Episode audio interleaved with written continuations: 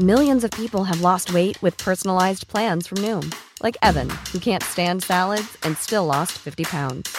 Salads, generally, for most people, are the easy button, right? For me, that wasn't an option. I never really was a salad guy. That's just not who I am. But Noom worked for me. Get your personalized plan today at Noom.com. Real Noom user compensated to provide their story. In four weeks, the typical Noom user can expect to lose one to two pounds per week. Individual results may vary. There's a mistake. Moonlight, you guys won Best Picture. Well, there were three of us in this marriage. Ich zitiere, Herr Präsident, mit Verlaub, Sie sind ein Arschloch. Und wenn die Frauen mit den Boys schlafen, dann müssen sie sich hier anfassen. Well, I'm not a crook. Does everybody remember our Nipplegate? Ich nehme diesen Preis nicht an. I did not have sexual relations with that woman. Wenn wir Freunde wären, dann müsstest du so einen Scheiß überhaupt nicht machen. Ich wiederhole, ich gebe Ihnen mein Ehrenwort. Herzlich willkommen bei Ehrenwort, ein Podcast über Skandale. Ich bin Fabienne. Und ich bin Jakob. Und wir erzählen uns hier alle 14 Tage wechselseitig eine skandalöse Geschichte. Ein bisschen wie True Crime, nur ohne Crime meistens. Und in der vergangenen Woche habe ich zum Staffelauftakt die Geschichte vom Protzbischof von Limburg erzählt. Und wir möchten uns ganz herzlich bedanken für die vielen Zuschriften, die wir zu der Folge bekommen haben. Und ich möchte eine ganz besonders erwähnen, nämlich die Annette, die hat uns eine ganz, ganz tolle E-Mail geschrieben und darauf hingewiesen, dass es da noch ein, zwei andere Vorwürfe gab, über die vor allem die Frankfurter Allgemeine Sonntagszeitung ihrer Zeit berichtet hat. Und zwar ging es bei diesen Vorwürfen um den Fahrer, ihr erinnert euch, den mit den weißen Handschuhen, der ist wegen Trunkenheit am Steuer dann mal erwischt worden und äh, wurde ersetzt durch einen 20 Jahre alten Domsingknaben, was aber TVE nicht davon abhielt, seinen Fahrer trotzdem weiter fürstlich zu bezahlen und ihn sogar zum Zeremoniar zu ernennen, was immer das bedeuten mag. Und es gab dann noch auch ein, zwei ungeklärte Fragen und ein größeres Raunen in der Bischofskonferenz, denn so richtig gut begründen konnte Thebats van Elst auch nicht, warum er ausgerechnet Indien, Thailand, Vietnam, diese Länder bei seiner Reiseplanung vorzieht. Also da gab es doch noch das ein oder andere Gerücht, über das wir gar nicht mehr gesprochen haben in unserer Folge. Deswegen wollten wir das nochmal mit euch teilen. Vielen lieben Dank, Annette, für deine äh, tolle Mail. Und wichtig fand ich auch noch, äh, du hattest ja angesprochen, dass der Staat bis zu 90 Prozent die Kindertagesstätten und andere Einrichtungen finanziert, mhm. die dann als katholisch gelten oder von der katholischen Kirche getragen und sie nochmal darauf hingewiesen hat, dass die ja dann trotzdem, obwohl die Steuerzahler das mitfinanzieren, immer noch das letzte Wort haben, wer jetzt da rein kann und wer nicht. Genau. Und man oft auch, wenn man nicht selbst Katholik ist oder bekannt ist aus den Sonntagsmessen, da gar keine Chance auf den Platz hat. Richtig. Was natürlich in sich auch nochmal ein riesiger Skandal ist. Das stimmt, das war auch nochmal eine wertvolle Ergänzung zu unserer Diskussion. Also vielen lieben Dank, Annette, für die tolle E-Mail. Und euch allen anderen soll es eine Motivation sein, uns öfter E-Mails zu schreiben. ja, genau. Nein, Quatsch. Jetzt wollen wir uns aber gar nicht länger aufhalten mit der vergangenen Folge, sondern ich übergebe an dich, Jakob. Du hast was mitgebracht und ich weiß nicht so richtig, was es ist. Ich habe eine Vermutung, weil du hast letztes Mal gesagt, es geht um eine Preisverleihung. Und ich habe einen Verdacht, aber ich bin gespannt, ob der sich bestätigen wird. Du wirst es sehen. Ja. Du erinnerst dich doch bestimmt noch an eine Zeit, als es noch CDs gab. Da gab es doch gerade bei Rap-Alben immer diese schwarz-weißen Sticker, auf denen stand Parental Advisory, Explicit Content. Mit denen wurden ja dann sich Eltern gewarnt, dass auf dem nächsten 50 Cent Album oder der Eminem Single äh, böse Sachen gesagt werden. Mhm. Und eigentlich müssten wir dieser Folge diesen Sticker auch aufkleben. Ui. Denn es geht um, ja, harte Rap-Texte. Man könnte jetzt auch Triggerwarnung dazu sagen. Also, um es kurz zu fassen, seid einfach auf anstößige Textzeilen vorbereitet. Ich werde euch jetzt hier nicht eine Stunde lang Rap-Texte vorlesen, aber muss natürlich für den nötigen Kontext hier und da dann doch daraus zitieren. Mhm. Also, ich habe es mir gerade schon vorweggenommen. Bei dem heutigen Skandal dreht sich alles um Rap. Genauer gesagt um zwei deutsche Rapper und den wichtigsten Musikpreis Deutschlands. Es geht nämlich um Kollega und Farid Bang beim Echo 2018. Ich ist es. Der, den du, ja, du wusstest Ja. es ja.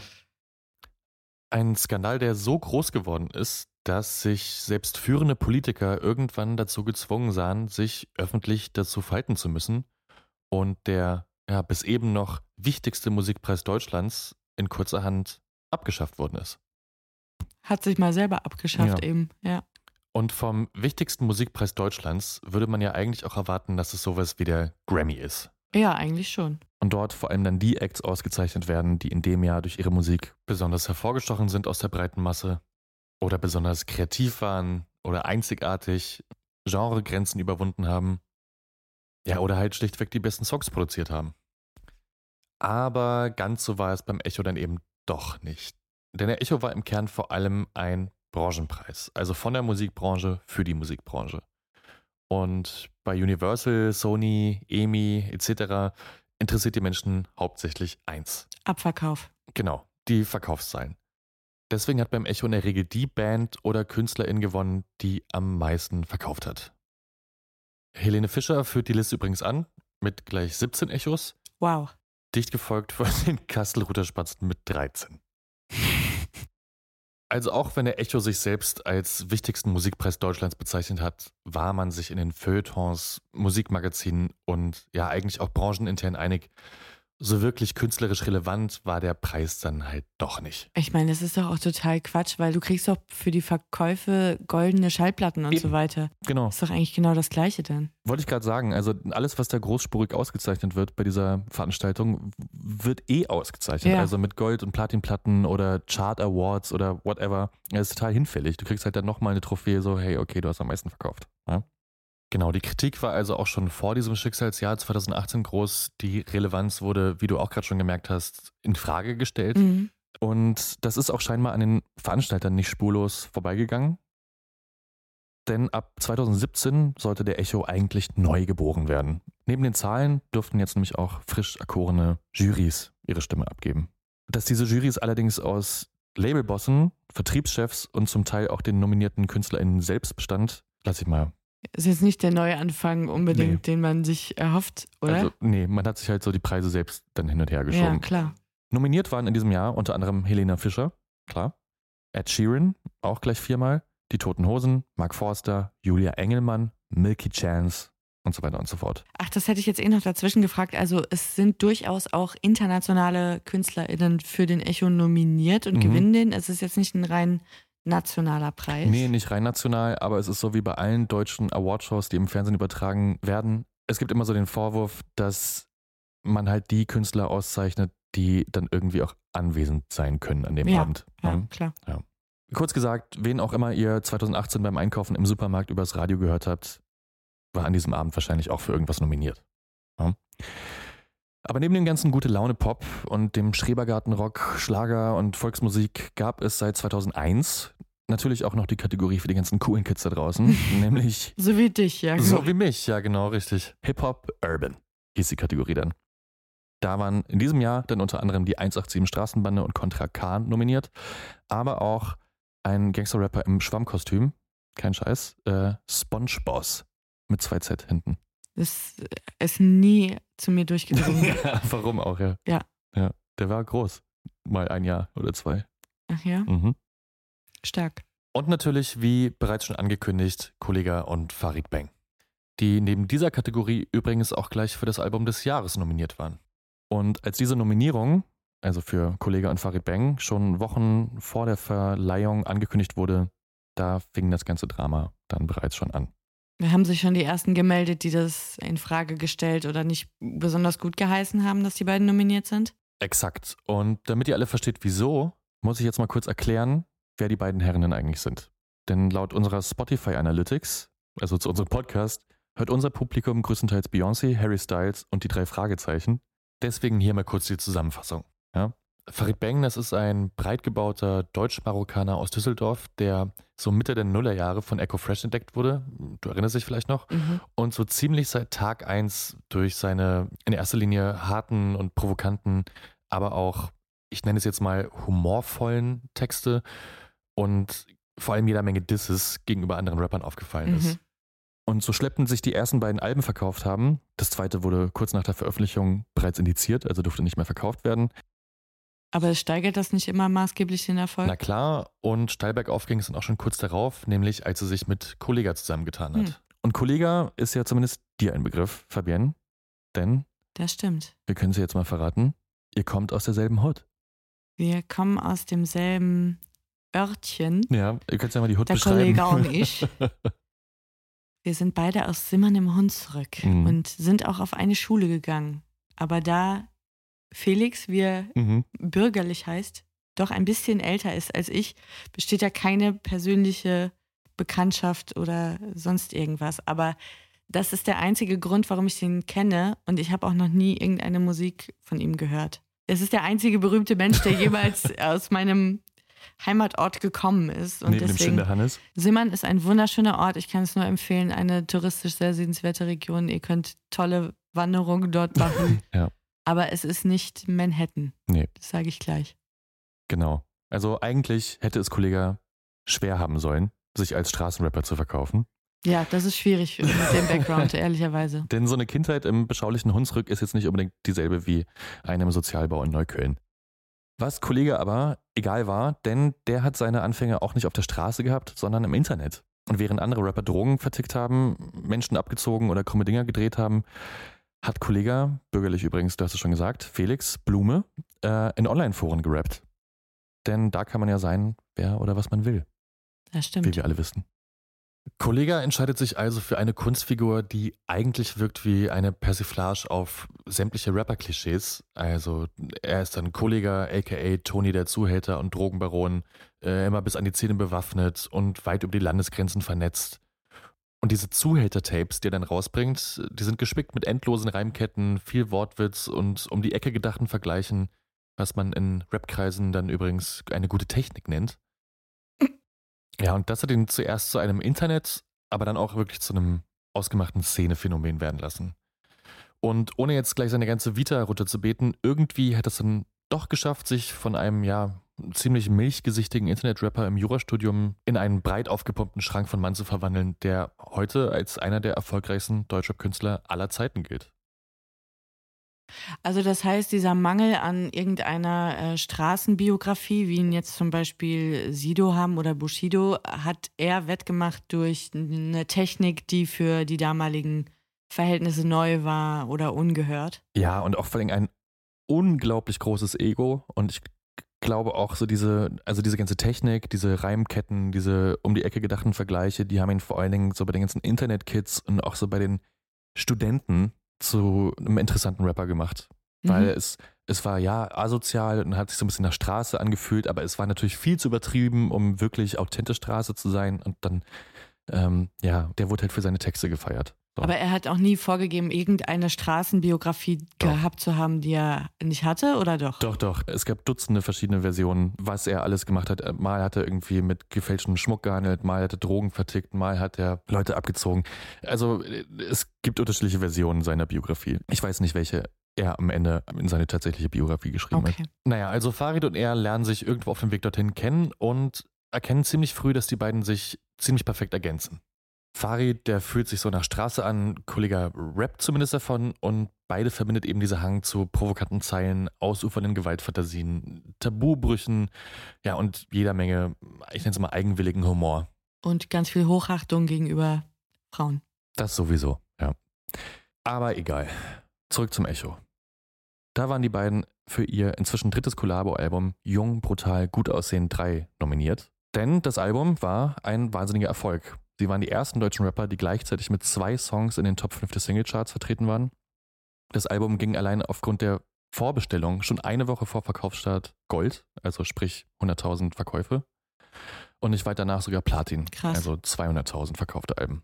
Und das war sozusagen dieses dritte Album, das mit dem die beiden es auch im Mainstream geschafft haben, sich zu etablieren? Oder waren die ersten beiden Alben auch ähnlich nicht, erfolgreich? Bei, bei weitem nicht so erfolgreich, Mhm. aber die haben sich mit jedem dieser Sukzessive natürlich sukzessive einen größeren Namen gemacht, aber der erste und der zweite Teil, die waren auf jeden Fall Szene-intern schon auch eine große Nummer. So. Mhm. Also mit 30 Millionen Streams in allein einer Woche, also der ersten Woche, Krass.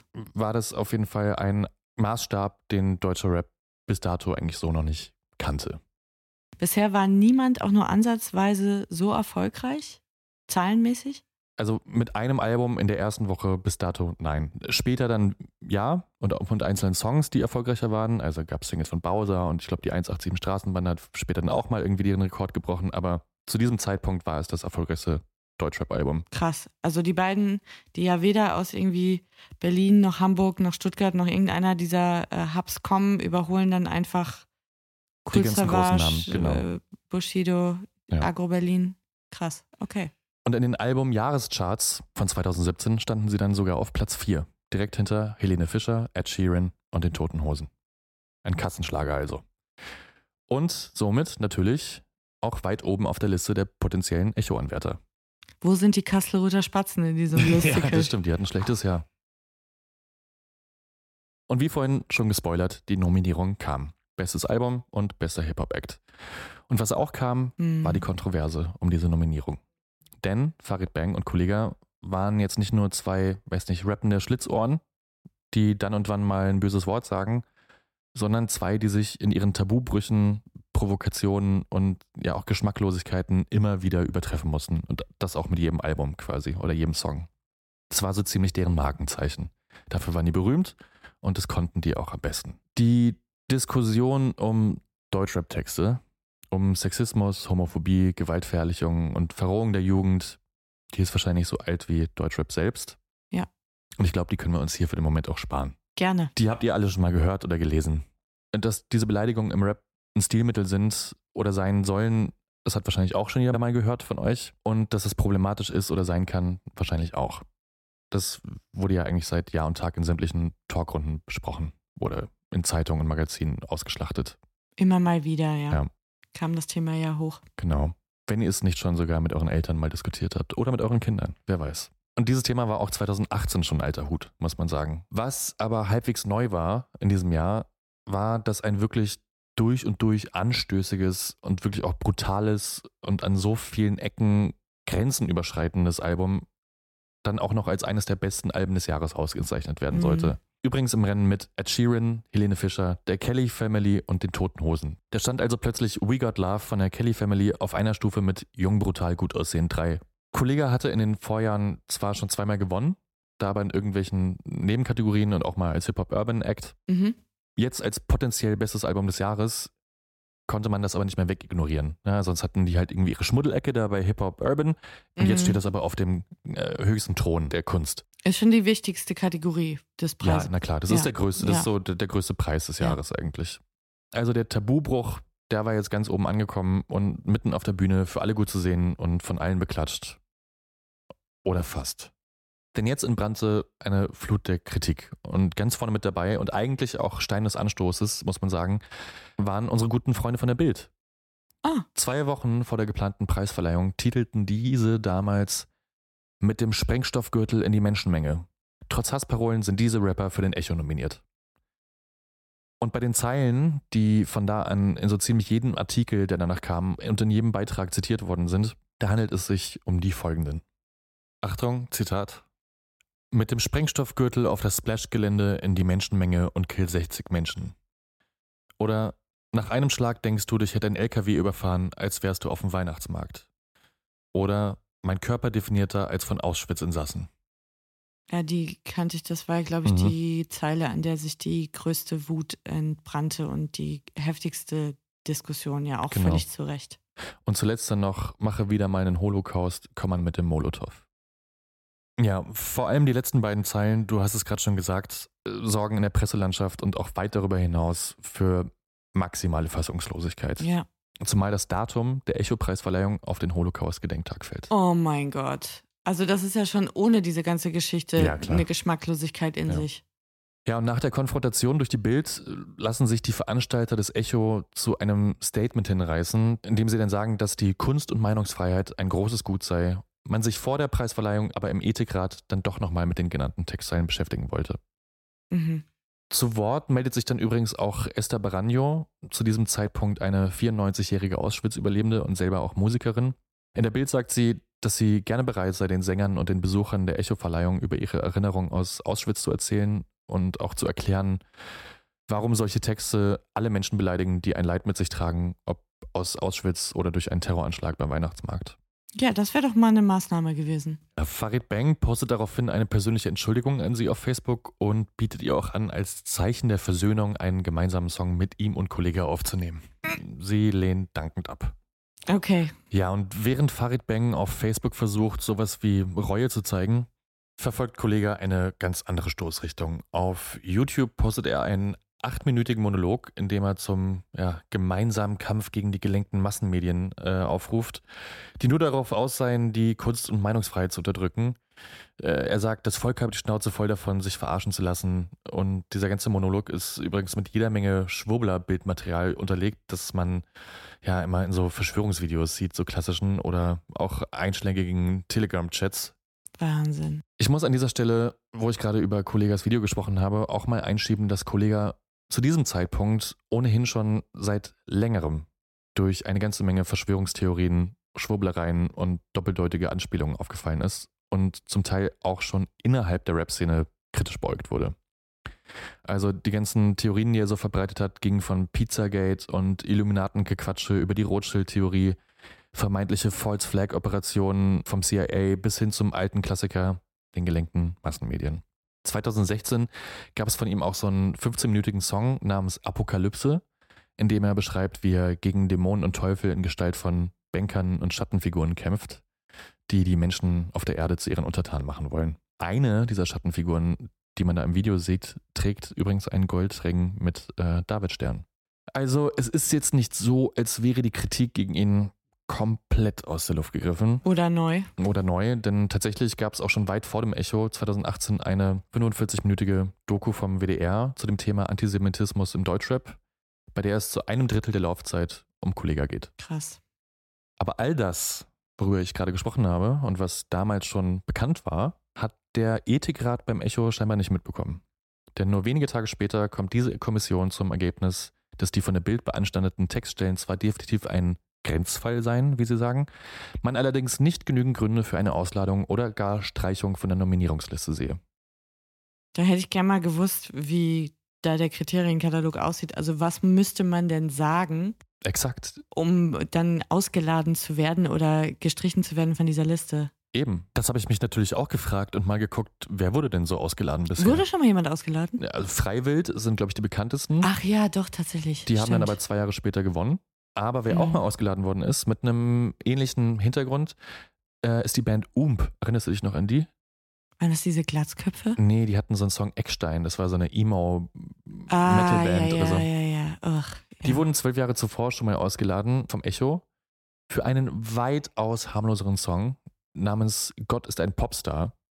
Und dieser Song hat sich kritisch mit Religion auseinandergesetzt. Das geht natürlich gar nicht. Nee, das war den Veranstaltern damals viel zu heikel. Hä? Mhm. Also das geht auf einmal, ja? Ja, und wenn man sich die Lyrics durchguckt von Gott ist ein Popstar, ja gut, es ist halt so, äh, Gott wird vermarktet, um irgendwie Geld zu machen und so. Und ja, es ist halt so edgy. Aber wo ist das anstößig oder irgendwie diskriminierend oder verletzend? Oder? Ich glaube, das war damals so im ganzen Zusammenhang mit diesen Mohammed-Karikaturen. Das war, glaube ich, so um Ah, den Dreh. ja, und dann hatte man hatten Angst, irgendwie Angst. Dieses, Mhm. äh, dieses Thema dann jetzt irgendwie zu groß aufzuspulen. Ja. Und man muss wahrscheinlich auch sagen, dieser Ethikrat, das ist ja kein Ältestenrat, der jetzt wie der Supreme Court äh, Nee, besetzt genau, der- wird, ja, sondern das ist werden ein wahrscheinlich dann ständig auch neue Gesichter sein, die da Genau. drin sitzen, ne? Also 2018 stellte man sich jetzt auf jeden Fall schützend vor die Kunst- und Meinungsfreiheit. Krass. Darauf reagierte dann übrigens auch der Vizepräsident des Internationalen Auschwitz-Komitees relativ ungehalten. Ich zitiere.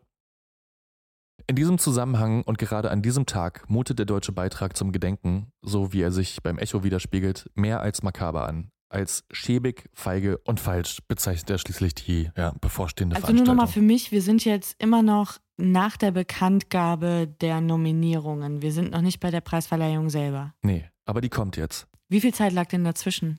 Zwei Wochen, drei Wochen? Okay. Ich weiß es nicht genau. Also das Thema ist schnell hochgekocht. Also der Bildartikel, der den Stein ins Rollen brachte, der erschien ungefähr zwei Wochen vor der Veranstaltung. Okay. Trotz allem dachte man sich beim Echo wahrscheinlich, the show must go on. Und so kommt es dann, begleitet unter dieser ganzen Welle von Kritik und Unverständnis auf allen Seiten, zur 27. Echo-Verleihung am Abend des 12.04.2018. Übertragen von Vox zur besten Sendezeit. Und in Berlin, Fun Fact, gab es sogar ein Echo Public Viewing Deluxe. Was? Warum auch immer, da waren dann tausend Leute, die dann irgendwo auf der Straße standen und sich den Echo als Public Viewing angeguckt haben. War das jemals ein Ding? Nee. Nee. Kann man nicht vorstellen, dass da jemand hingegangen ist. Tausend Leute sollen da gewesen sein. Nee. Who knows? Es gibt keine tausend Leute, die überhaupt den Echo kennen. Wenn ihr da wart, meldet euch. Wir würden sehr gerne mit euch sprechen. Unbedingt. Natürlich geht es dann auch schon bei den Interviews auf dem roten Teppich um kaum ein anderes Thema. Was man darüber denke, dass dieses Album jetzt nominiert ist, wie es sich anfühlt, mit solchen Künstlern in einer Reihe zu stehen. Also es werden jetzt andere Artists gefragt. genau. Also auf dem Weg sehen. zur Veranstaltung werden die Artists befragt oder jeder Promi, der da drüber läuft, wird gefragt, was er denn davon halte oder sie. Mhm. Ja. Hatten denn der ein oder andere oder die ein oder andere sich schon mal irgendwie vorab in der Presse distanziert oder geäußert? Oder wollte das so vor der, man will ja vor so einer Preisverleihung auch nicht der Nestbeschmutzer in der eigenen Branche sein. Nee, also so von KünstlerInnenseite gab es vor der Veranstaltung relativ wenig Kommentare. Mhm. Ich glaube, weil da alle auch gehofft haben, dass es bis zum Echo dann wieder äh, vorbei ist. Hm. Aber jetzt an diesem Abend mit den ganzen Interviews am roten Teppich hin zur Veranstaltung haben sich dann doch schon viele positioniert. Ne? Also die eine Hälfte oder drei Viertel haben gesagt, das geht gar nicht und das ist irgendwie geschmacklos. Und dann ein kleiner Teil hat auch gesagt, ja, ähm, schauen wir mal, ob die Mhm. überhaupt was gewinnen. Okay, aber es hat jetzt niemand gesagt, hey, ich finde das fantastisch, dass diese beiden jungen Künstler hier heute Abend nominiert sind. Das hat sich niemand getraut, außer Ja. die selber. Ja. Ja, das glaube ich. ja, und auch im Saal spürt man die Anspannung. Hm. Kollega und Farid Bang sind auch nicht schwer zu übersehen. Die beiden kettenbehangenen Schränke stechen aus dieser Pop- und Schlagermenge heraus wie Kürbisse in einem Erdbeerfeld. Aber das Abendprogramm selbst fühlt sich zunächst an wie das davor. Viel, viel Cringe, Ja. viel Playback, viel Langeweile. Die ersten 30 Minuten im Programm passiert eigentlich erstmal gar nichts. Mhm. Also jedenfalls nichts Spannendes. Aber dann wird der Echo für die beste Rockgruppe national an die Toten Hosen vergeben.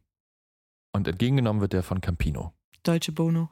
Genau, der drückt jetzt aber der Laudatorin diesen Preis gleich wieder zurück in die Hand und holt stattdessen ein paar zusammengefaltete A4-Zettel aus der Hosentasche und ja, mit zittrigen Händen und noch zittrigerer Stimme richtet er dann das Wort an das Publikum und ich würde sagen, da hören wir jetzt mal rein. Ich weiß nicht, wie es Ihnen geht. Ich habe mir viele Gedanken gemacht angesichts des Streits um ein Lied, der im Vorfeld der Echo-Verleihung dieses Jahr entbrannt ist und ob es sinnvoll ist, überhaupt hier hinzukommen oder nicht. Ich persönlich glaube aber, wer boykottiert, der kann nicht mehr diskutieren. Wer nicht diskutiert, überlässt, überlässt das Feld den anderen und denen, die sich unter Umständen noch als Opfer darstellen, obwohl ihnen keine Opferrolle zusteht. Ich,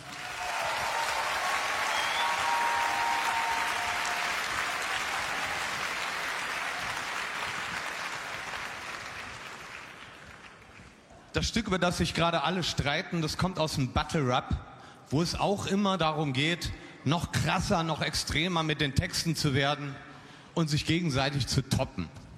Wenn man das bedenkt, dann relativiert sich natürlich vieles. Wir sollten jetzt nicht anfangen, einen tieferen Sinn in Dingen zu suchen, wo es keinen Sinn gibt. Ich spreche jetzt als Musiker zu anderen Musikern. Jeder von uns muss sich eine Linie ziehen, wo für ihn eine Grenze der Toleranz erreicht ist. Im Prinzip halte ich Provokation für gut und richtig. Die kann konstruktiv sein, Denkprozesse auslösen und aus ihr heraus können verdammt gute Sachen entstehen. Aber man muss unterscheiden zwischen dieser Art als Stilmittel oder einer Form von Provokation, die nur dazu da ist, um zu zerstören und andere auszugrenzen. Für mich persönlich ist diese Grenze überschritten, wenn es um frauenverachtende, homophobe, rechtsextreme, antisemitischen Beleidigungen geht und auch um die Diskriminierung jeder anderen Religionsform. Ich erinnere mich tatsächlich noch daran, weil ich mich an die Nervosität von Campino Mhm. erinnere und er wirklich ja diesen, ich habe das auch gesehen, das war ja dann später auch überall, wurde das zitiert, dass er wirklich erkennbar gezittert hat Ja. und extrem aufgeregt Absolut. war. Und die Stimme hat sich ja hier und da fast überschlagen. Mhm. Jetzt kann man über Campino viel sagen. Ich finde das super mutig. Ich finde es wirklich krass, gerade in so einer Situation, wo halt in der niemand anders irgendwas sagt. Absolut. Also Ich habe jetzt so ein paar Highlights rausgepickt. Mhm. Insgesamt war die Rede vier Minuten lang. Und er verlässt dann auch unter Standing Ovations des ganzen Saals, mit Ausnahme von ein paar Leuten, die Bühne. Ja, heftige Reaktionen. Ja, ja also, total. Also Szenenapplaus jetzt sogar Ja, ja, zwischendurch. also ne? hörbar hat er ja die, die Mehrheit der Anwesenden auf jeden Fall auf, Auf jeden seiner Fall. Seite. Hat er denn sein Echo trotzdem noch mitgenommen? Der hat er mitgenommen, soweit ich weiß, ja. Okay. Ja, ich habe nur eine Frage noch. Mhm. Und zwar, um welchen Song konkret geht es? Über welchen Song spricht er? Also der Song, der am meisten zitiert worden ist in der Presse, Mhm. ist dieser Song mit, der, mit dem Vergleich mit den Auschwitz-Insassen, Mhm. den du ja auch kanntest. Das ist von dem Song 0815 heißt der. Okay. Der war nicht direkt auf dem Album selbst, sondern bei der beiliegenden Bonus-EP, die noch mit dabei war. Ach ja. Aber Mhm. Daran haben sich die meisten aufgehangen. Aber generell ging es eigentlich um das gesamte Album und das, was die Künstler eben so sagen. Verkörpern. Ja, genau. Mhm. Und nach dieser Rede schaltet der Moderator des Abends, Amias Haptu, Mhm. den kennt man so aus Die Hülle der Löwen, Mhm. extrem schnell und wie ich auch finde, sehr fair. Denn statt diese Ansprache von Campino jetzt einfach im Raum stehen zu lassen, will er den beiden Rappern die Möglichkeit geben, zu antworten. Boah, krass. Also, weil er sagt, dass eine ausgewogene Diskussion nicht nur ein Monolog sein kann, sondern ein Dialog ist. Und er läuft dann mit dem Mikro quer durch das gesamte Publikum zu dem Tisch der beiden Rapper und lässt sie dann auch nochmal was sagen. Boah, ist das krass. Und ich würde sagen, da hören wir auch nochmal kurz rein. Der Fairness halber, bitte. Ja. So, also ich will hier keine Politikdebatte draus machen. Wir sind ja in erster Linie, um einen guten Abend zu haben und zu feiern. Und jeder, der das Thema nochmal mit uns besprechen möchte, dem das wirklich am Herzen liegt, der soll uns doch bitte auf der Afterparty ansprechen. Und jetzt haben wir erstmal einen schönen Abend mit einer guten Show. So. Ja, man hat es am Ende dann gehört. Auch dafür gab es dann nochmal Applaus. Etwas verhaltener vielleicht, aber so wurde zumindest der für alle Anwesenden offensichtlich äh, sehr peinliche Moment immerhin vorübergehend erstmal für beendet erklärt. Ja, ich glaube, so gut ich die Idee vorhin noch fand von einer Sekunde, äh, man muss auch fragen, was hätte es jetzt gebracht oder was hätte, wozu hätte es geführt? Ja, ja.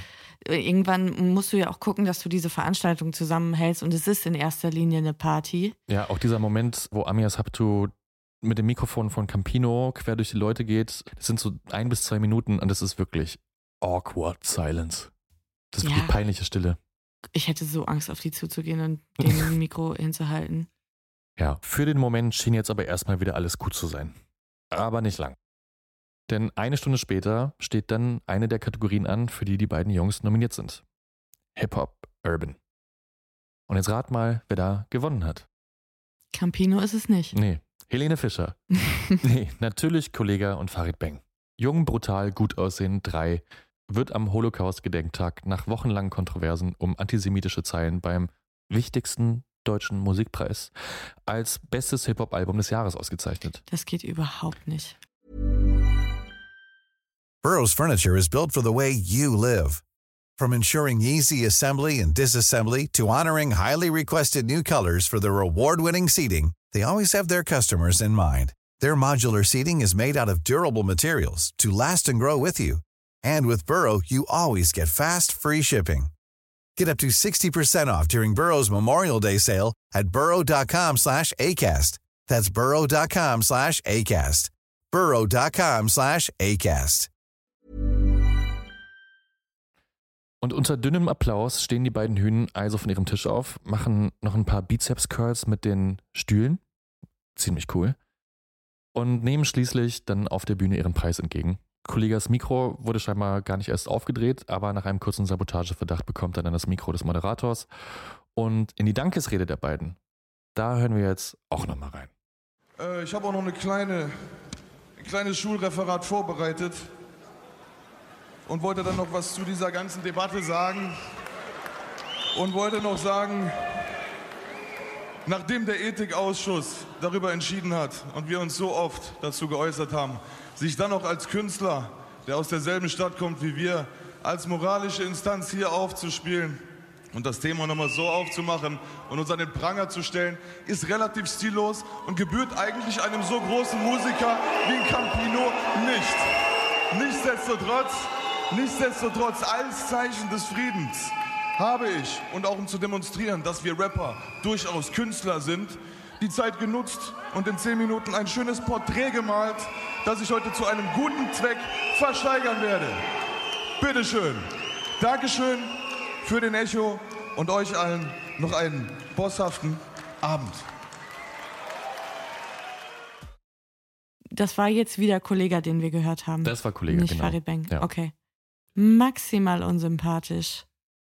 Ja, ähm, und die Buhrufe aus dem Publikum, die hat man ja gut gehört gerade. Ja, sehr deutlich. Was man im Fernsehen und vor Ort aber zusätzlich noch sehen konnte, und das konntet ihr ja gerade nicht, deswegen sage ich es, ist, dass Kollega zuerst Campino imitiert hat, indem er mit zitternder Hand scheinbar vom Zettel abliest, als er seine Rede anfängt.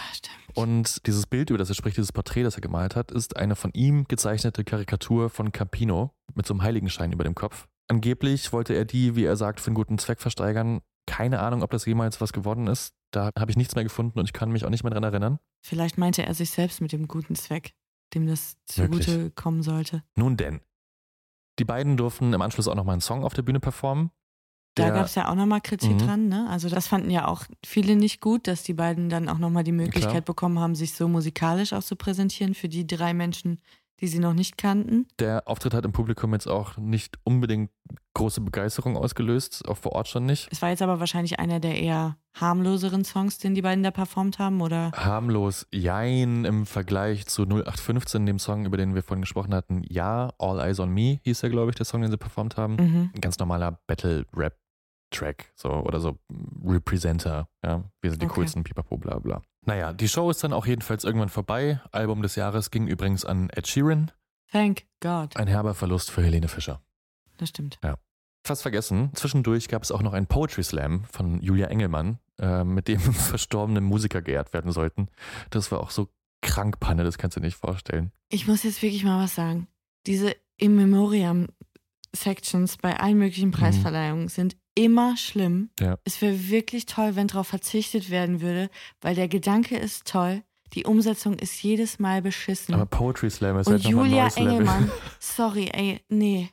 Nee, oh Gott, ich kann es mir richtig, ich kann es mir, oh nee, ziehen sich alle meine Eingeweide zusammen, Ja. wenn ich daran denke, dass sie da die verstorbenen KollegInnen nochmal geehrt hat, das in Reimform, das haben die wirklich nicht verdient. Ja. Insgesamt muss man sagen, dieser ganze Abend war von vorne bis hinten komplett peinlich. Für alle und wegen allen. Ich bleib dabei, was ich damals in Staffel 1 schon zu Jörg und dir gesagt habe. Ich bin der Meinung, dass Deutschland nicht in der Lage ist, schöne Preisverleihungen durchzuführen. Wenn ihr schöne Preisverleihungen kennt, ladet uns doch gerne ein. Dann bewerten wir das vielleicht nochmal neu. Ich kenne keine, die geil ist in Deutschland. Punkt. Punkt. Vielleicht lassen wir es besser einfach. Naja, und noch während Kollega und Farid Bang sich in ihren Instagram-Stories über die Veranstaltung natürlich auch Campino, die Hysterie und die Musikbranche lustig machen, lief natürlich erst Twitter heiß und wenig später dann auch die gesamte deutsche Online-Presse. Also an dem Abend. Mhm. Tweet des Abends für mich übrigens von Lisa Ludwig. Die hat geschrieben, der Echo ist die Möbelhauseröffnung unter den Musikpreisen. Das hat es für mich ganz gut zusammengefasst. Ja, fair. Die Meinung, Aber gut, wenigstens war an dem Abend ja dann mal was los. Es ist ja schon ein Gewinn, wenn überhaupt mal was passiert. ja. Die Meinungen gingen online jedenfalls auseinander. Also auf Twitter. Ich rede jetzt von Twitter. Ja. Mhm. Zum einen arbeitete man sich natürlich komplett an Kollega Farid Bang und auch Rap generell ab. Ist ja auch immer beliebt, dann, also Ja, Rap klar. ist für Dumme oder whatever. Zum anderen wurde aber auch der kleine Bono-Moment, nenne ich es mal, von Campino von Twitter-Usern auseinandergenommen.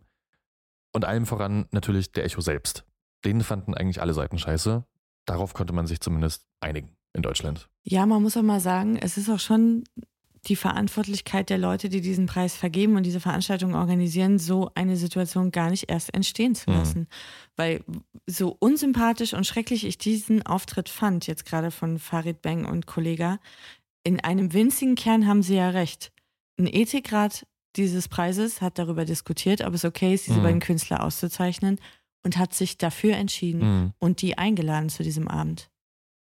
Und das, das ist das Ende der Diskussion, einfach in dem Moment.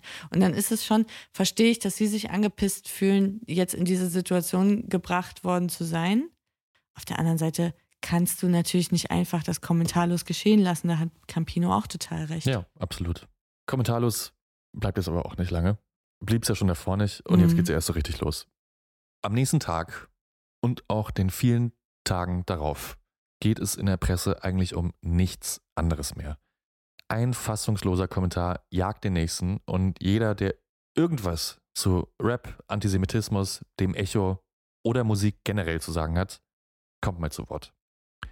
Oliver Polak schreibt zum Beispiel in der Welt, wie können Künstler, Musikbranchen-Heinis und andere ernsthaft dieser Veranstaltung beiwohnen? Wo bleibt der Anstand? Wie unempathisch, wie kalt muss man sein, dass man hier keinen Widerstand leistet? Ganz kurze Rückfrage dazu auch von mir. Hat außer Campino an diesem ganzen Abend sich niemand anderes dazu geäußert? Niemand und genau das kommentiert Oliver Polak jetzt auch weiter. Ja. Aber Campino hat doch was Tolles dagegen gesagt. Genau, hat er. Und er zitterte und war dann nicht konsequent genug, seinen eigenen Preis abzulehnen, wie damals Marcel Reich-Ranitzky. Hätte er sich für zehn kleine Jägermeister entschuldigt, wäre das glaubwürdiger gewesen. Im Publikum Prosecco trinkend rumzubuhen ist kein Widerstand. Das ist nicht einmal ein Widerständchen. Ein Löwen bekämpft man nicht, indem man ihn mit Federn bewirft. In der FAZ heißt es dagegen, dass die Musikbranche mit ihrem Kommerzpreis gerne um jeden Preis Schlagzeilen macht, hat sie schon bewiesen, als sie letztes Jahr Xavier Nadu moderieren ließ, der in einem seiner Lieder in Anspielung auf die jüdische Bankiersfamilie Rothschild von Baron Todschild schwadroniert. Und als sie im Jahr davor der Band Freiwild ein Echo verlieh, die sie noch ein paar Jahre zuvor wegen ihrer nationalistischen Texte ausgeschlossen hatte. Oh Gott, es ist so gut, dass es diesen Preis nicht mehr gibt. Eine Sorge weniger, Leute. Ich habe ja jetzt ein paar längere Zitate gebracht. Ein letztes bringe ich euch noch mit von der Bild. Da heißt es einfach nur, Echo der Schande. Ja, man kann über unsere Freunde aus dem Axel Springer Haus vieles sagen, aber beim Thema Antisemitismus ist da Schluss. Das äh, finden die gar nicht geil, auch zu Recht. Ja. Aber auch im Ausland zeigt man sich schockiert. Ernsthaft, Im so hohe Wellen hat ja, das geschlagen. Im amerikanischen Billboard Magazine liest man nur einen Tag nach der Ausstrahlung Echo Awards 2018 Ed Sheeran and Luis Fonsi win big, but so does Make a Holocaust Again Rap Duo. Also auf Deutsch, Ed Sheeran und Luis Fonsi Sind die großen sind die Gewinner? großen Gewinner, aber auch mach mal wieder einen Holocaust-Rapper. Die Aufregung jedenfalls ist riesengroß. Der damalige Außenminister Heiko Maas nennt den Vorfall widerwärtig. Der halbe Bundestag verhält sich öffentlich zu dem Skandal. Mhm. Sogar Alice Weidel verurteilt die Preisverleihung. Was? Das muss man erstmal schaffen. Ja. Und generell hat jeder Promi in Deutschland eine Meinung zu diesem Vorfall. Also alle, die davor keine Meinung hatten und sie auch nicht kundgegeben haben, sei es irgendwie, als das um die Nominierung ging Mhm. oder auf dem roten Teppich, hm, haben jetzt eine. Die meisten zeigen sich natürlich erschüttert oder mindestens irritiert.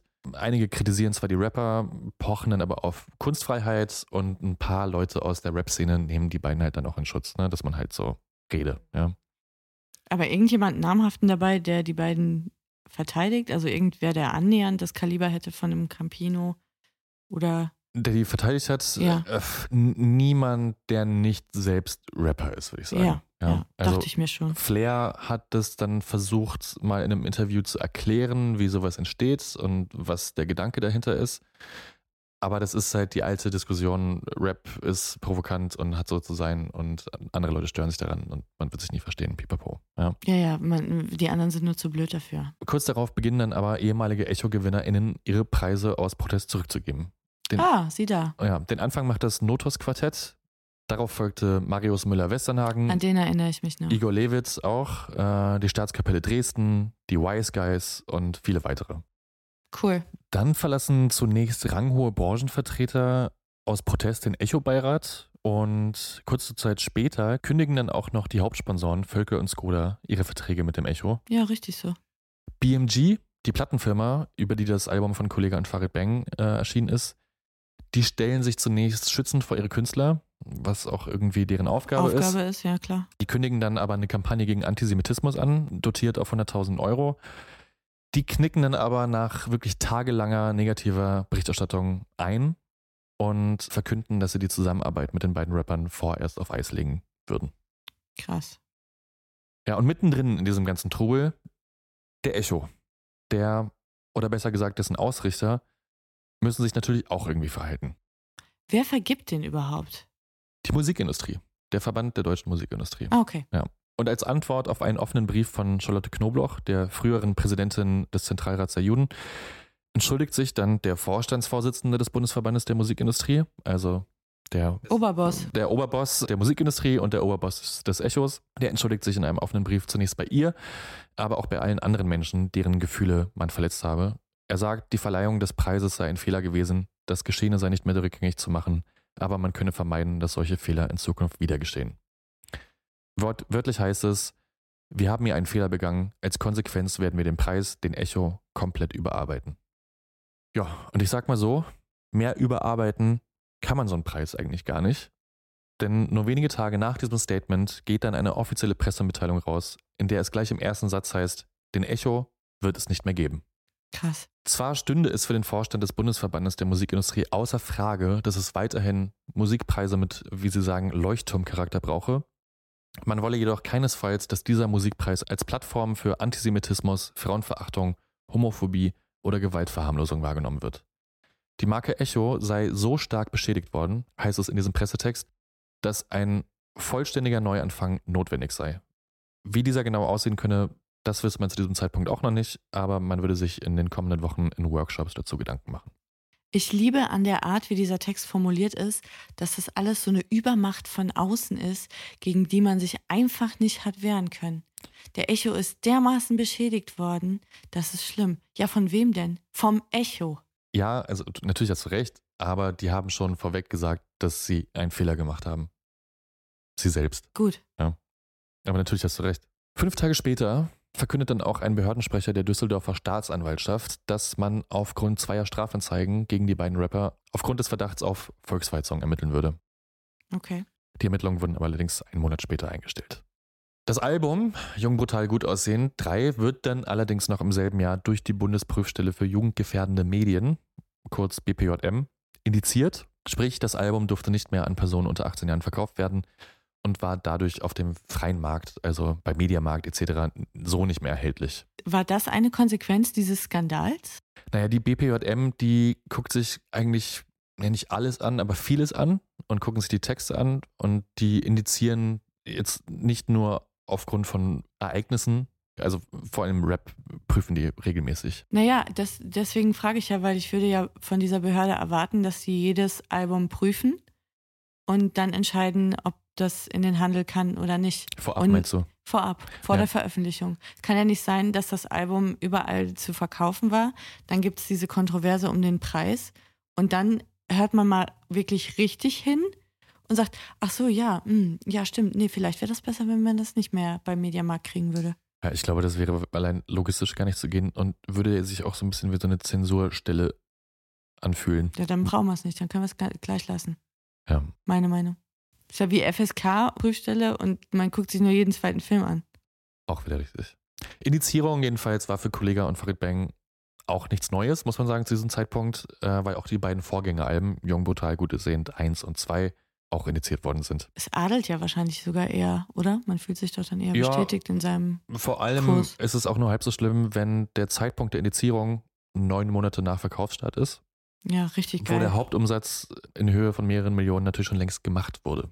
Kollega und Farid Bang besuchten dann aber immerhin noch im privaten Rahmen die Auschwitz-Gedenkstätte nach diesem ganzen Skandal. Und in einem Interview mit dem Spiegel äußert sich Kollega dann, dass der Besuch für ihn eine aufwühlende, klärende Erfahrung gewesen sei und er Holocaust- und Auschwitz-Vergleiche nie wieder benutzen würde. Was jetzt aber auch nicht heißen soll, dass die beiden seitdem nur von Blümchen und Bienchen rappen oder auch sonst irgendwie frei von kontroversen Dummheiten und Skandalen sind. Wer mag und Zeit hat, kann ja mal den Wikipedia-Artikel zu Kollege aufmachen und sich das mehrere Seiten lange Kapitel zu seinen Kontroversen anschauen. Allein zu seinen windigen Coaching-Seminaren könnte ich eigentlich nochmal eine ganze Folge machen. Aber den Echo-Skandal und den Echo selbst hat er auf jeden Fall überlebt. Ach ja, Campino wurde für seine Rede dann übrigens noch für das Bundesverdienstkreuz vorgeschlagen. Ist aber auch nichts draus geworden. Oh Mann. Und das ist die Geschichte des Echos. Oder beziehungsweise des Echos auf den Echo und das Ende des Echos. Was soll man da noch sagen? Ich kann echt nur mit dem Kopf schütteln. Ich weiß nicht, wie, ja, wie bescheuert man sein muss, so einen Preis dermaßen an die Wand zu fahren. Ja, und das wurde ja wirklich mit Anlauf. Also, ich finde, als jemand, der selber lange Rap gehört hat und auch deutschen Rap, finde ich dieses Thema Meinungsfreiheit und Kunstfreiheit ist schon ein schwieriges Feld oder ein Feld, in dem man sich in Deutschland sehr, sehr schwer tut, das irgendwie klar zu definieren. Einerseits ist es das größte Gut, das wir hier haben, oder Mhm. es wird als solches bezeichnet zumindest. Auf der anderen Seite ist natürlich das, was die Leute sagen, auch immer nur oder Tabubrüche auch nur bis zu einem gewissen Rahmen ertragbar, gerade für betroffene Menschen Also sei es Ja. Sexismus, Homophobie, Gewaltverherrlichung und natürlich Antisemitismus. Und ich glaube, gerade Antisemitismus ist in Deutschland eben auch ein Thema, wo, den, wo vielen Leuten der Umgang damit einfach extrem schwer fällt. So. Wie meinst du das? Naja, Antisemitismus ist, finde ich, immer einer der härtesten Vorwürfe, den du jemandem machen kannst. Und Anti Ja. Antisemitismus selbst ist auch eine der schlimmsten Entgleisungen, die du dir in Deutschland erlauben kannst, eigentlich, würde ich sagen. Ja. Oder eben halt nicht erlauben kannst. Aber ich weiß schon, Ja, was genau. du meinst. Es ist so ein bisschen, in New York ist es äh, Homophobie halt und, Mhm. und hier ist es Antisemitismus. Also es ist einfach, wir haben da als, ja, wir haben da einfach eine andere Verantwortung. Es ist nirgendwo okay, in keinem Kontext. Aber man hat hier tatsächlich nochmal eine andere Verantwortung. Absolut. Und deswegen finde ich das auch krass zu sagen, Kunst- und Meinungsfreiheit oder wir trennen Werk und Autor, bla bla, und wir gucken jetzt einfach auf die Verkaufszahlen und vergeben diesen Preis und dann dürfen die da auch noch singen. Und dann kommt auch mal niemand auf die Idee, in der Planungsredaktion zu sagen, es ist auch noch Holocaust-Gedenktag, Das ist Freunde. halt das Ding. Das ist die allergrößte Geschmacklosigkeit. Das darf einfach nicht passieren. Es kann wirklich auch nicht allen Ernstes passiert sein. Das ist wirklich unglaublich. Ja. Ich verstehe total, was du sagst, wenn du von Zensur sprichst und sagst, es gibt eine Meinungsfreiheit, es gibt eine Kunstfreiheit. Ähm, viele Leute plädieren ja auch dafür, Werk und Autor, Autorin zu trennen. Ich finde das ein bisschen komplexer und würde das nicht immer so unterschreiben. Am Ende ist natürlich die Frage, welche Stelle hat jetzt darüber zu entscheiden, welches zu weit gehen ist jetzt wirklich zu weit. Wo ist Mhm. die rote Linie? Mhm. Und da finde ich, hat Campino einen guten Punkt gemacht. Jeder muss das am Ende des Tages für sich selber entscheiden. Absolut. Und es kann nicht sein, das ist ja auch immer die Diskussion, wenn es darum geht, ähm, was darf Satire, ist auch die langweiligste Diskussion ever. Erstmal prinzipiell alles. So, wer, weil, wer soll darüber entscheiden, was jetzt geht und was nicht geht? Es gibt ja keine Stelle dafür, keine Behörde, kein Ministerium und das ist auch gut so. Auf der anderen Seite muss man doch auch einfach einen gewissen Instinkt haben und eine, einen gesunden Menschenverstand, ein Verantwortungsbewusstsein und sagen, das ist definitiv nicht okay, wir müssen über diese Liedzeile nicht reden. Und es ist egal, was da im, meinetwegen auch im Battle Rap für Gesetze gelten und was sich da Leute gegenseitig an den Kopf werfen in irgendwelchen Distracks. Das können die gerne machen. Aber so eine Zeile finde ich persönlich nicht okay. Ich würde die jetzt nicht, ich würde das Album nicht verbieten deswegen. Aber ich finde es absolut falsch, als der größte deutsche Musikpreis zu sagen, das ignorieren wir, weil das ist alles ein gedeckter Scheck, Kunst- und Meinungsfreiheit, äh, Halleluja. Und es ist uns auch völlig egal, dass wir das auch noch an diesem Tag auszeichnen. Ich bin total bei dir. Also ich meine, man kann sich sehr viel darüber streiten, was darf man wie veröffentlichen. Also diese BPJM, diese Bundesprüfstelle für jugendgefährdende Medien, die setzt sich ja auch eben damit auseinander, okay, was kann wirklich zu Effekten bei den jungen HörerInnen führen. Ne? Also, Mhm. dass Gewalt verharmlost wird, also gegenüber wem auch immer. Mhm. Oder dass es wirklich zur Verrohung führen kann, indem man einfach falsche Dinge vorlebt oder zu Straftaten animiert in den Texten. Damit setzen die sich auseinander und dann natürlich auch verfassungswidrige Sachen, also ähm, nationalsozialistische Inhalte etc. Dass das natürlich zu einem gewissen Teil dazu beiträgt, dass das irgendwie wie eine Auszeichnung wirkt, das ist nicht nur bei Deutschrap so, das ist auch bei Rechtsrock so zum Beispiel, wenn du indiziert bist, bist du erst dann wirklich oder auf der schwarzen Liste stehst, bist du halt auch erst wirklich jemand so. Mhm. Es gibt bestimmt auch Antisemiten, also ausgemachte Antisemiten unter Rappern, da bin ich mir sicher. Das gibt es, gibt es überall. Natürlich ist es dann aber auch schwer zu trennen, was ist einfach kalkulierter Tabubruch, ja, wo du sagst, niemand darf sowas sagen und wenn ich das jetzt sage, dann ist es umso krasser. Und dann Mhm. so, oh, der hat sich getraut, das zu sagen, deswegen ist er jetzt irgendwie mutiger als die anderen, ja, blöd gesagt. Das muss man natürlich immer trennen und das ist schwer. Das ist aber auch ein anderes Thema, finde ich. Das ist diese alte Diskussion, was darf Rap, was darf Rap nicht, was darf Satire, was darf Satire nicht, etc. Mhm. Ich glaube, das Problem bei diesem Fall ist einfach gewesen, muss man es noch auszeichnen? Muss man es auszeichnen als bestes Hip-Hop-Album des Jahres? Nee, das ist ja schnell erzählt. Einfach nein. Eben, genau. Und das ist natürlich so diese alte, für mich auch einer der Gründe, weswegen der Echo früher oder später sterben musste, weil er sich als Musikpreis verkauft und auch so wahrnimmt oder sich so gibt, ja, dass es eben Mhm. sowas wie der deutsche Grammy ist, aber es am Ende des Tages halt doch nur um die Verkaufszahlen geht. Und wenn du einer der bestverkaufenden Artists bist, dann hat es nichts mit der Kunst zu tun. Und dann kann es eben passieren, dass jemand ausgezeichnet wird, der einfach richtigen Scheiß labert, ja, oder Mhm. anstößige Sachen labert, aber einfach der bestverkaufendste Artist ist und deswegen auf so eine Bühne gehoben wird, auch noch und ausgezeichnet wird. Und man hat das Gefühl, oh, der wird für seine Kunst ausgezeichnet, dabei wird er eigentlich nur für seine Zahlen ausgezeichnet. Ja, und deswegen ist es auch total in Ordnung, dass man diesen Preis hat sterben lassen. Absolut, 100 Prozent. Weil, dass sich diese Platten so wahnsinnig gut verkauft haben, ist ja irgendwo auch eine Währung, die man den beiden zugestehen muss. Äh, Irgendeinen Nerv haben die damit ja getroffen und es ist jetzt wahrscheinlich auch total arrogant und überheblich und aus der Bubble heraus argumentiert, wenn man sagt, das ist alles nichts wert und alle, die das gekauft haben, die sind Idioten. Ich, ich weiß es nicht, die haben sich aber offensichtlich nicht daran gestört oder finden es irgendwie geil oder für die war das kein Thema. Ich weiß es nicht genau. Aber wenn wir doch schon dieses System haben, wie du hast es gesagt, goldene äh, Schallplatte, Platin und so weiter, warum dann noch ein weiterer Preis, Absolut. wo man nur auf den Verkauf guckt und dann ist man ja gar nicht in der Verlegenheit. Man könnte sich auch hinsetzen und sagen, wir gucken, dass wir eine tolle Jury zusammensetzen aus Fachleuten, divers, in Ja, allen genau. möglichen Genres zu Hause und die gucken sich das an. Ein Kritikerpreis sozusagen. Ein Kritikerpreis, so wie Grimme-Preis, nur halt für Ja. die Musikindustrie. Ja. Könnte man ja machen. Genau, das gab es ja auch beim Echo, aber das war halt eine Kategorie und zwar eine von den, ich nenne es jetzt mal provozierend Billo-Kategorien, die irgendwo äh, Ja. in den ersten 15 Minuten ausgezeichnet worden ist. Also da gab es diese, diesen Kritikerpreis, aber das war halt einer von Hunderten und bei weitaus einer der unwichtigsten. So. Ja. Aber natürlich bin ich total bei dir. Einen guten Preis für Kunst wird dadurch ausgezeichnet, dass er gute Kunst auszeichnet und nicht Kunst, die gut verkauft. Richtig. Das ist eigentlich ein, ein guter Satz. Mich hat diese ganze Story auch an ein anderes Preisverleihungsdebakel noch irgendwie erinnert. Und zwar kannst du dich noch zurückerinnern, als 2011 Bushido den Integrationsbambi gewonnen hat. Natürlich, der Bambi ist auch so ein Preis. Das ist auch super, ja. Jetzt muss man natürlich sagen, das ist nicht ganz vergleichbar, weil der Bambi ein, wirklich ein reiner Medienpreis ist, der eigentlich nur auf ähm, Gutdünken vergeben wird Mhm. äh, des Verlagshauses Burda. Da spielt ja gar keine Rolle, wer jetzt irgendwie Ja. wie erfolgreich war oder was verkauft hat. Aber ich kann mich erinnern, dass das eine ähnliche Debatte war und dass es auch so ein Moment gab während dieser Preisverleihung, dass wirklich nur ein einziger Musiker was gesagt hat an dem Abend selbst und das war Peter Plate von Rosenstolz, Mhm.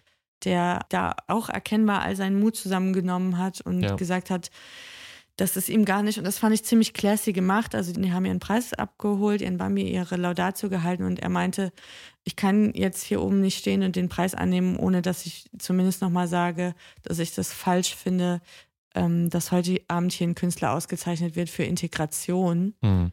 der erkennbar homophobe Mhm. Texte veröffentlicht. Das kann ich als schwuler Mann nicht akzeptieren. Ungesagt. Und das fand ich eigentlich ziemlich stark. Ja. Mir ist das wirklich nicht klar. Also ich will jetzt nicht wie Oliver Pollack in dieselbe Kerbe schlagen und auch noch den einzigen, der an dem Abend seine Stimme erhoben hat, noch dafür kritisieren, dass er es aber nicht richtig gemacht hat, weil er hätte ja den Preis stehen lassen müssen, seinen eigenen, und damit es wirklich akzeptabel wäre. Ich verstehe aber wirklich nicht, das ist ja eine Branche, wo sich alle untereinander kennen. Kannst du mir nicht erzählen. Ja, Warum auch so. man nicht einmal miteinander spricht oder äh, telefoniert. Heute würde man im Jahr 2022 einen Zoom-Call machen Oh. Und einfach sagen, Leute, wir müssen geschlossen irgendwas sagen. Wir Mhm. müssen was machen oder wir gehen geschlossen nicht hin oder wir lehnen alle den Preis ab. Ja, ja. Das wäre so ein Absolut. geiles Statement Das gewesen. gewesen, ja. Das wäre richtig konsequent gewesen. Und das Problem ist aber einfach, und das, das sind leider die KünstlerInnen, die hier am allermeisten Erfolg haben. Das sind nämlich Leute wie Helene Fischer, Mhm. die niemals Sich sich, zu so irgendwas entfalten, verhalten würden. Das stimmt. Nie, niemals. Das stimmt. Und das ist einfach jetzt, wann war das? 2018? 18. Jetzt ist es nochmal vier Jahre später. Wir sind einfach in der Zeit, wo das nicht mehr geht. Du kannst nicht mehr nicht politisch sein als Künstlerin. Amen. So, mir ist der Kamm geschwollen. Wir haben es mal wieder geschafft. Ja. Die Stimmung ist im Keller. Das ist immer der Nachteil, wenn man einen Skandale-Podcast macht. Man ist eigentlich immer ganz guter Dinge und am Schluss, wenn der andere fertig ist, ist die eigene Laune echt richtig im Keller. Ich merke es immer, meine Laune ist nur dann im Keller, wenn die Leute, die den Skandal verursacht haben oder ähm, also die nicht Leidtragende waren, sondern sozusagen die Bösen in der Geschichte, danach so gelebt haben wie davor. Wenn es konsequenzlos war. Das stimmt. Das Was hört man denn eigentlich von den beiden noch? Sind die noch äh, dick im Geschäft? Also ja, ich, doch. Ja? Also ich glaube, die verkaufen nicht mehr so gut wie damals.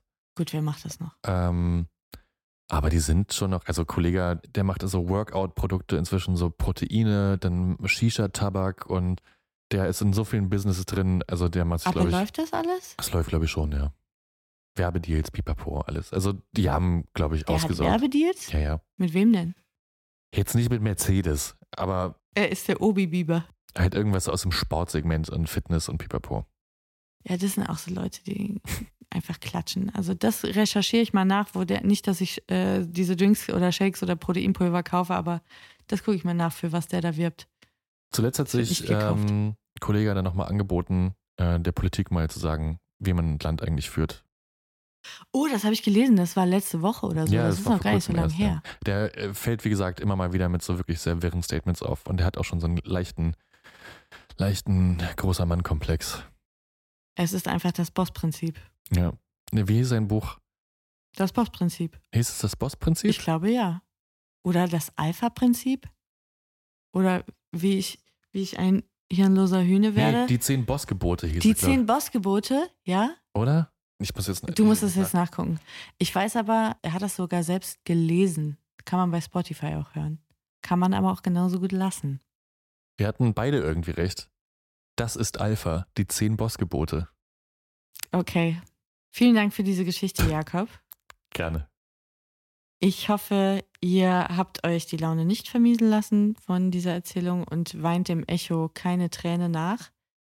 Wenn ihr möchtet, schreibt uns gerne, wie ihr diese Folge fandet und alle anderen auch, ähm, an unsere E-Mail-Adresse ehrenwortpodcast.gmail.com. Ihr könnt uns erreichen auf unserem Instagram-Kanal ehrenwortpodcast. Wir freuen uns über jede, jeden, der uns eine Review schreibt bei Apple Podcasts oder der uns dort bewertet, wie auch auf Spotify.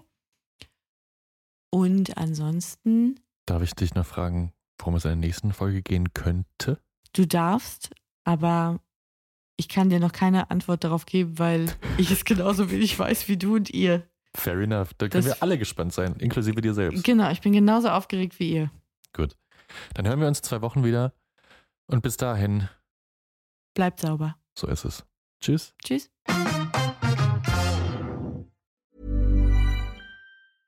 Imagine the softest sheets you've ever felt. Now imagine them getting even softer over time. That's what you'll feel with Bowl and Branch's organic cotton sheets. In a recent customer survey, 96% replied that Bowl and Branch sheets get softer with every wash. Start getting your best night's sleep in these sheets that get softer and softer for years to come. Try their sheets with a 30-night guarantee. Plus, get 15% off your first order at bowlandbranch.com. Code BUTTERY. Exclusions apply. See site for details.